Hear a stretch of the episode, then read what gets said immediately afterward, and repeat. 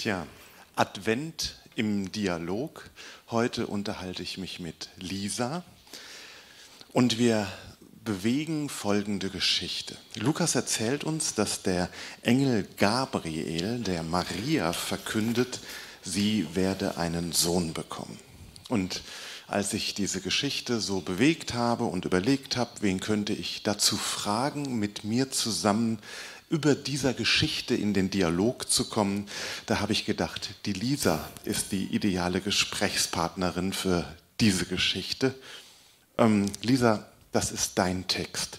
Und ähm, manchmal ist es ja so, dass es einen Text gibt, den man mit einem Menschen verbindet. Oder jemand sagt, das ist so mein Bibeltext. Und ähm, ich musste dabei halt an dich denken. Und Lisa, kannst du uns erklären, warum das dein Text ist? Ja, also ich finde es super spannend, dass du mich mit dem Text so in Verbindung gebracht hast. Denn, wenn ich ehrlich bin, ähm, habe ich ihn nie so als meinen Text gesehen erstmal. Es gibt viele Texte in der Bibel, die mich persönlich vielleicht sogar mehr ansprechen. Aber, und jetzt glaube ich, habe ich so verstanden, was du auch damit meintest. Und während ich darüber nachgedacht habe, habe ich selber gemerkt, dieser Text begleitet mich wirklich schon ein Leben lang. Und vielleicht liegt das auch so ein bisschen daran, wie ich groß geworden bin. Denn manche wissen es, andere können es sich vielleicht denken. Ich bin in einem sehr katholischen Haushalt aufgewachsen. Wir sind zwar auch immer in die evangelische Kirche, weil meine Pflegegeschwister evangelisch sind, das heißt, es war immer im Wechsel, aber dieser Text kommt in der katholischen Kirche häufig vor, jedes Jahr an Weihnachten sowieso. Und dann haben meine Eltern noch gedacht, wegen der guten Bildung, die man dem Kind zuteil werden lassen möchte, schicken sie mich auf eine christliche Mädchenschule, und zwar die Schönstädter Marienschule. Der Name ist Programm. Ähm, Schönstadt ist die größte Marienbewegung der ganzen Welt, also nicht nur in Deutschland, sondern tatsächlich der ganzen Welt. Und die Marienschwestern lieben es, diesen Text zu zitieren, egal ob er gerade passt oder nicht. Also, dass er jetzt nicht an Ostern erwähnt wird, das ist dann auch schon so das Einzige. Aber sonst haben wir diesen Text immer in der Schule gelesen, grundsätzlich. Ähm, genau. Und deswegen glaube ich, ähm, habe ich auch schon ziemlich viele Predigten und Interpretationen dazu gehört. Und dann auch später, als ich dann mich entschieden habe, selber Theologie zu studieren, habe ich den natürlich auch noch mal in diversen Seminaren gehabt. Und du hast katholische Theologie genau, studiert? Genau, ich habe katholische Theologie studiert. Genau. Wollen wir auf den Text hören? Beginnen wir? Ja, beginnen Super. wir. genau. Der Text fängt an mit den Worten: Und im sechsten Monat wurde der Engel Gabriel von Gott gesandt in eine Stadt in Galiläa, die heißt Nazareth, zu einer Jungfrau, die vertraut war einem Mann mit Namen Josef vom Hause David. Und die Jungfrau hieß Maria. Ja. Genau. Gerson, irgendwelche ersten Ideen zu den ersten zwei Versen schon? Ja.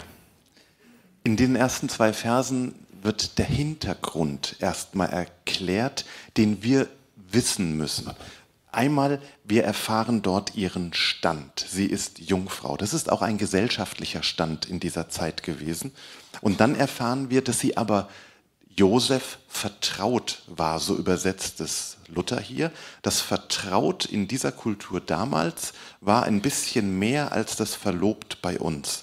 Ähm, die Eheschließung im Judentum bestand aus zwei Teilen. Das erste war der ähm, Ehevertrag, und dann einige Zeit später die Heimholung der Braut in das Haus des Bräutigams. Zwischen Ehevertrag, der auch nicht mehr einfach so aufgelöst werden konnte, und zwischen Heimholung bestand aber eine Zeit, manchmal bis zu einem Jahr. Das ist auch, wird auch in den Geschichten, in den Gleichnissen Jesu von den ähm, zehn Jungfrauen, die da warten ähm, und so weiter, da ist dieses, diese kulturelle Besonderheit auch. Und ähm, der Kommentator Gerhard Meyer schreibt, Maria war, wird der jüdischen Sitte gemäß etwa 14 Jahre alt gewesen sein. Das heißt, die haben damals auch sehr früh geheiratet. Die durchschnittliche Lebenserwartung in der Antike lag auch bei 30 Jahren. Ähm, da sind viele vorher gestorben, viele Frauen auch im Kindbett. Und ähm, man stellt sich das dann so vor, dieses, dieses Setting. Ähm, Maria ist jung. Sie der Ehevertrag ist geschlossen. Sie freut sich. Sie liebt den Josef. Sie freut sich darauf, Ehefrau zu werden, Mutter zu werden. Ich sag mal, sie bastelt die Karten für die Hochzeitsfeier. Sie haben den Wein rausgesucht und schon bestellt. Das ist so ihre Situation, auch die Vorfreude. Und dann wird alles irgendwie durcheinander gebracht. Und das ist das, was man im, was ich so im Hintergrund dieser Geschichte, wo ich so ein bisschen mit ihr mitfühlen kann. Ja, ich, ich finde es super spannend, weil ähm, wenn ich die ersten beiden Verse lese, denke ich tatsächlich noch gar nicht so viel an Maria irgendwie, sondern erstmal, wie wichtig es diesem Autor dieses Textes scheint, mhm. dass dieser Text so eine große Bedeutung hat. Denn, also, als ich jetzt so den Text gelesen habe, waren da so ein paar Stichworte, die für mich herausgestochen sind, wie zum Beispiel als erstes Mal, dass der Engel einen Namen hat. Das ist der Engel Gabriel das ist nicht irgendein Engel, Gerson, weißt du, das ist so, das ist ein Erzengel, der ist da oben. Da weißt du mehr als ich. also, ähm, für mich, also wir haben damals gelernt, ähm, dass es auch bei den Engeln eine sogenannte Hierarchie gibt. Es gibt, ich nenne es jetzt mal böse, ja, das Fußvolk, ja, das sind die Engel wie du und ich. Ähm, und dann, dann gibt es da ähm, zum Beispiel in Weihnachtsliedern singen wir ja wie die Cherubin und Seraphim. Das sind dann die, die schon etwas höher sind, die da ganz doll arg schon näher bei Gott sind. Und dann gibt es eben Engel wie Gabriel. Das ist ein sogenannter Erzengel. Es gibt mehrere Erzengel. Die bekanntesten drei sind Gabriel, Michael und Raphael.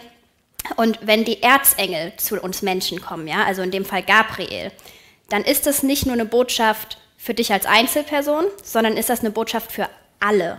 Für alle, die wir hier im Raum sitzen, für alle, die damals gelebt haben, für alle, die heute leben, für alle, die nach uns kommen werden.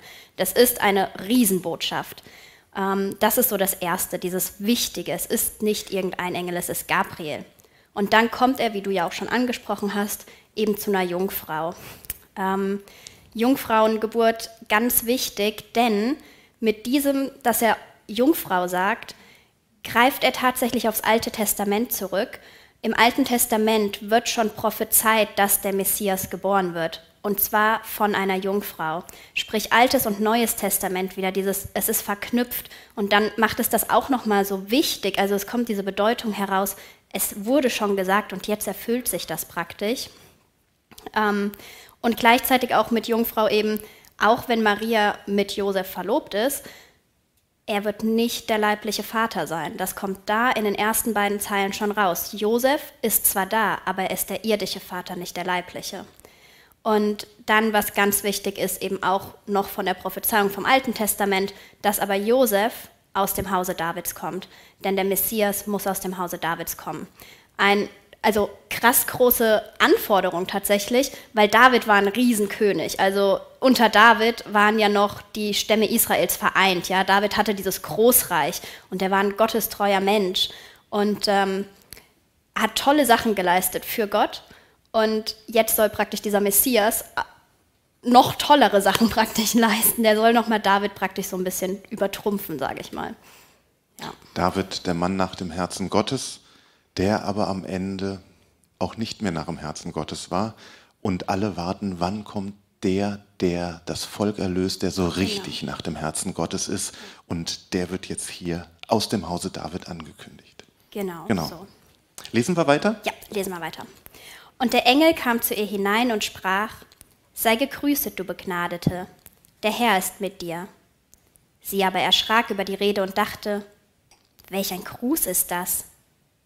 Und der Engel sprach zu ihr, Fürchte dich nicht, Maria, du hast Gnade bei Gott gefunden. Wir müssen erstmal über diesen Gruß nachdenken, der ist ganz, ganz wichtig. Ähm, ich sag mal, in der katholischen Liturgie hat er natürlich auch eine besondere Rolle, aber ich finde, wir müssen genau gucken, was steht da. Da steht, sei gegrüßt, du Begnadete, der Herr ist mit dir. Dieser Gruß ist sehr speziell. Zuerst mal müssen wir, ähm, also ein, Ticken Griechisch lernen an dieser Stelle. Hier steht Chaire. Chaire ist die antike griechische Grußformel. Das heißt wörtlich freudig. Und wenn man so jemanden gesehen hat, sagen wir, weiß ich, moin moin oder guten Morgen oder irgendwie sowas. Und die haben immer Chaire gesagt. Also mit anderen Worten, freudig Und dann sagen der andere, freu dich auch. Ja? Und das war so der klassische Gruß. Hier steht der griechische klassische Gruß, Chaire. Hat er Chaire gesagt? Vielleicht hat er auch Shalom gesagt, aber es ist übertragen in diese Grußformel. Ja? Das zweite ist, das Wort Gnade hat dieselbe Wortwurzel wie das Wort Freude und das heißt Charis. Also Freude heißt Chara und das Verb im Imperativ Chaire und das Wort Gnade Charis. Ähm, man kann es vielleicht so sagen, es ist ein Grundton der Freude und Gnade angeschlagen. Und ähm, der emeritierte Papst Josef Ratzinger legt diese Geschichte aus und er schreibt etwas, er bringt das wunderbar auf den Punkt, wenn er sagt, mit diesem Zuruf des Engels beginnt im eigentlichen Sinne das Neue Testament. Und das ist ganz wichtig. Das Neue Testament, das Jesus kommt, beginnt mit den Worten Freude und Gnade. Vorher sind wir im Lukas-Evangelium noch im Alten Testament. Zacharias und Elisabeth, Johannes der Täufer, ähm, der Prophet und so weiter. Wir sind noch im Alten Testament und jetzt kommt der Engel und jetzt ist der Cut und jetzt Freude, ein ganz positiver Grundton und Gnade. Wir haben eben diesen Text gelesen aus Zephania oder gehört. Ähm, Jauchze du Tochter Zion, frohlocke Israel. Dieser Text spielt hier eine Rolle, der steht hier im Hintergrund. Und zwar ähm, steht da drinne, ähm, der Herr, der Königs Israel, ähm, Luther übersetzt ist mitten unter euch, wörtlich steht hier, ist in deiner Mitte. Bekirbech. Kereb ist das Innere, das körperinnere Bauchgefühl, Sitz des Lebens. Und hier steht bei Zephania schon, freue, also Tochter Zion, freue dich, der Herr ist in deinem Inneren. Ja, und das wird hier aufgegriffen, das steht im Hintergrund und der Engel sagt, freue dich und du Begnadete. Und dann sagt er, ähm, der Herr ist mit dir. Mhm. Ja, aber wenn du jetzt so von Freude sprichst, da steht ja auch, fürchte dich nicht. Genau. Also irgendwie klingt das ja erstmal widersprüchlich, oder? So ein bisschen so Freude und dann fürchte dich nicht. Naja, wenn ich mir die Situation der Maria, die ja sich schon so ihre Gedanken gemacht hat und ihre, ihr nächstes Jahr geplant hat, vorstelle, ist mhm. das, wo Gott sagt, freue dich, nicht unbedingt das, was sie. Ja, ja, also könnte man aber auch eigentlich sagen, dieses fürchte dich nicht. Es kommt zwar was, was, was jetzt unerwartet ist, was vielleicht groß ist, womit du nicht gerechnet hast, wo du, wovor du vielleicht erstmal Angst haben könntest, aber Gott sagt, hey, fürchte dich nicht, weil ich habe da ja einen Plan dahinter. Und mir ist aufgefallen, dass dieses fürchte dich nicht gerade in der Weihnachtsgeschichte ja immer wieder vorkommt. Wir haben es letzte Woche schon bei Zacharias gehört, fürchte dich nicht. Wir haben es diese Woche wieder gehört. Und wenn man weiterschaut, wenn der Engel zu Josef kommt, auch das erste, fürchte dich nicht. Bei den Hirten, fürchte dich nicht.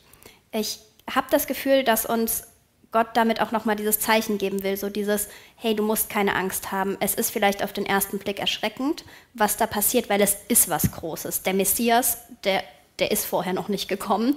Ähm, und das, das ist was Besonderes und wovor man auch Ehrfurcht hat. Und deswegen ist es eigentlich ganz cool, dass wir daran erinnert werden, dass die Freude eben auch mitspielt und wir uns nicht fürchten müssen, oder? Und auch einem Engel zu begegnen. Ja. Kann mal einen kleinen Schrecken machen. Kann einen kleinen Schrecken einjagen, weil ich glaube, damit rechnet keiner. Hatten wir ja letzte Woche auch Zacharias im Tempel, der nicht damit gerechnet hatte, dass da jetzt jemand ist. Ich bin mir sicher, Maria hat auch nicht damit gerechnet, dass da jetzt noch jemand anderes auf einmal im Raum ist. Genau, ja. Lesen wir Wollen weiter? wir weiter? Ja, genau. Siehe, du wirst schwanger werden und einen Sohn gebären, und du sollst ihm den Namen Jesus geben. Der wird groß sein und Sohn des Höchsten genannt werden. Und Gott der Herr wird ihm den Thron seines Vaters Davids geben und er wird König sein über das Haus Jakob in Ewigkeit. Und sein Reich wird kein Ende haben. Ich habe mir nochmal Gedanken über den Namen Jesus gemacht. Die Namen sind in dieser Geschichte ganz wichtig. Das haben wir letzte Woche schon bei Zacharias und Elisabeth und Johannes gesehen. Was bedeutet Jesus? Der Name Jeshua, wie er im Hebräischen tatsächlich heißt, setzt sich zusammen aus zwei Teilen. Und zwar setzt er sich zusammen aus dem Namen Gottes, dem Jahwe, das ist dieses hier, ähm, was eine Kurzform davon ist. Also damit ist der Name Gottes ähm, gemeint. Ähm, und dann setzt er sich zusammen aus dem Verb Yasha. Und das heißt retten, befreien, helfen. Dieses Verb Yasha. Und das heißt, Jahwe rettet. Das ist so ein Name wie bei uns, ich sag mal, Traugott oder Gott hilf. Und so heißt dieser Name Jeshua, Jahwe rettet. Der taucht auch öfters mal auf. Auch Josua im Alten Testament trägt denselben, da ist es Joshua, ja, denselben Namen und hier ist es Jeshua. Das, die Vokale sind alle immer nicht so wichtig, sondern wichtig sind im Hebräischen die Konsonanten. Und was bedeutet dieser Name?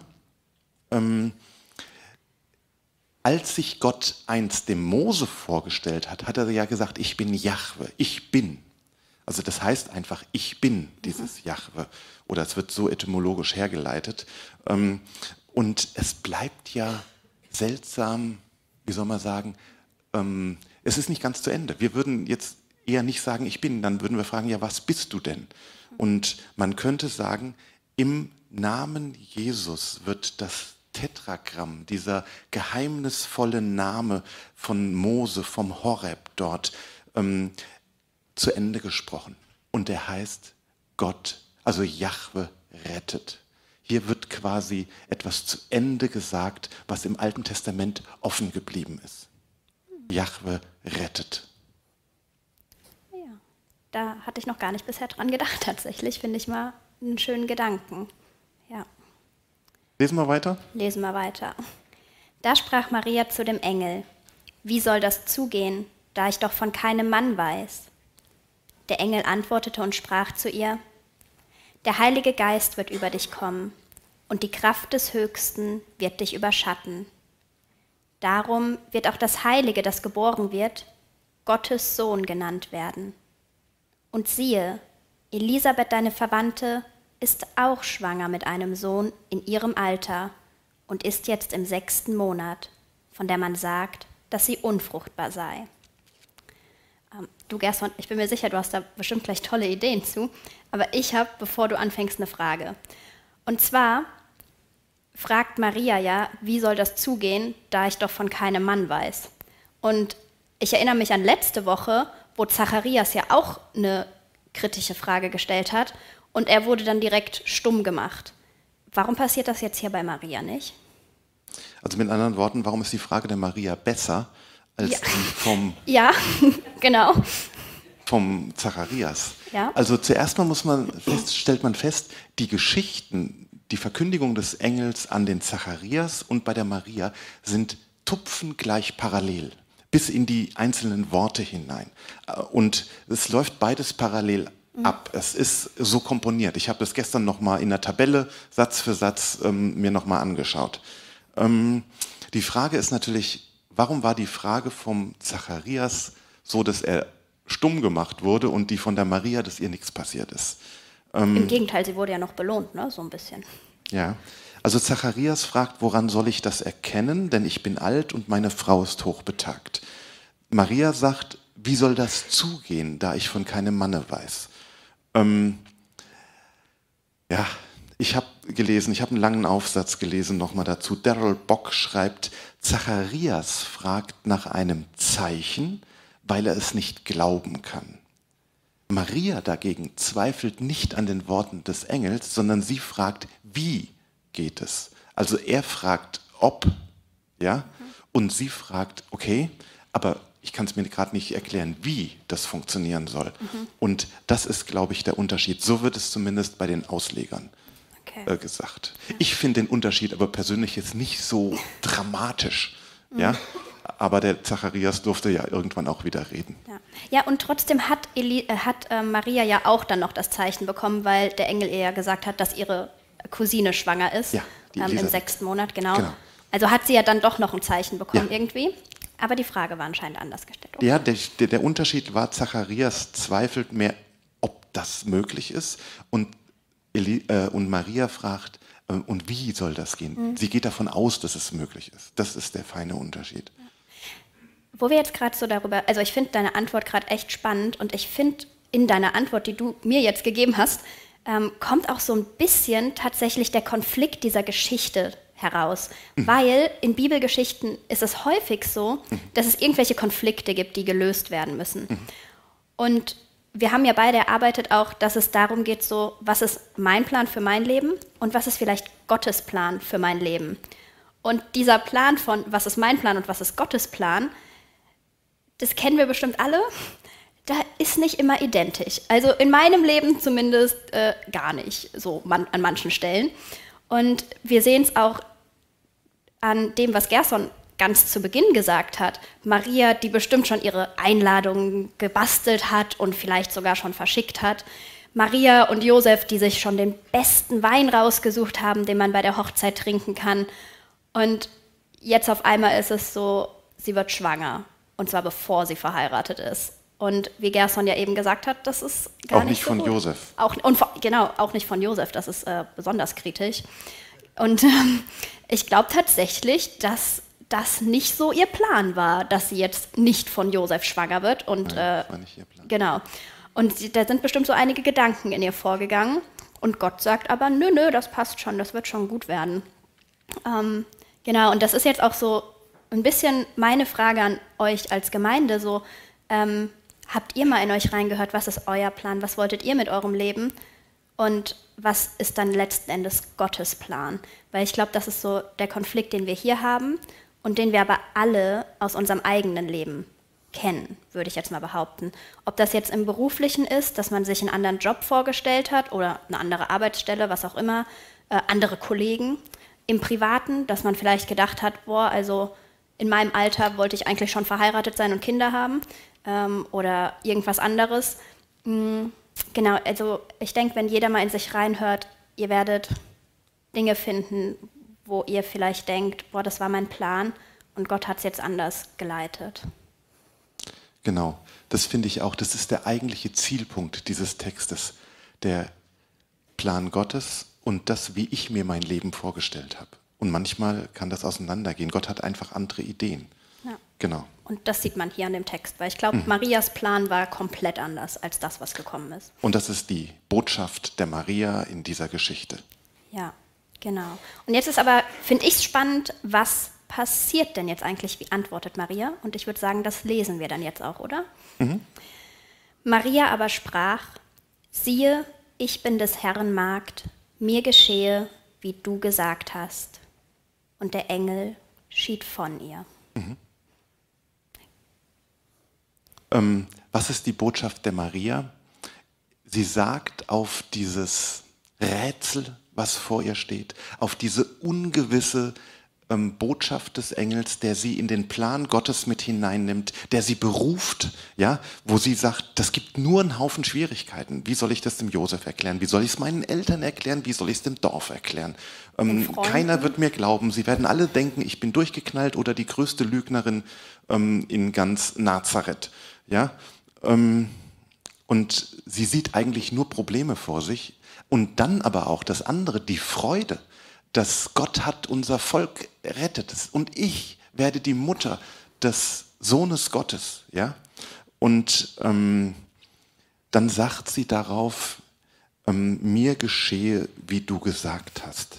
Siehe, ich bin des Herrn Magd, mir geschehe, wie du gesagt hast. Das ist das Thema Glaubensgehorsam. Sie gehorcht der Stimme Gottes.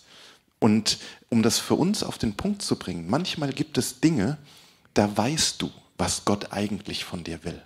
Du ähm, hast ähm, seinen Willen irgendwie erkannt, aber innen drin bist du nicht bereit, das zu tun. Du hast vielleicht auch komische Vorstellungen davon. Ja? Ähm, und hier finde ich die Maria so wichtig, die sagt, ich tue das, was Gott von mir will. Ich bin ihm gehorsam, auch wenn das für mich erstmal ganz schwierig wird und alle meine eigenen Pläne über den Haufen wirft. Und diese Bereitschaft, finde ich, ist der Zielpunkt dieses Textes. Es ist im Prinzip, wenn man hier öfters im Gottesdienst ist, im Herbst haben wir dieses Wort Hineni ähm, so betont, dieses hebräische Wort. Hier bin ich bereit und willens. Das ist das Hineni zu Gott. Mhm.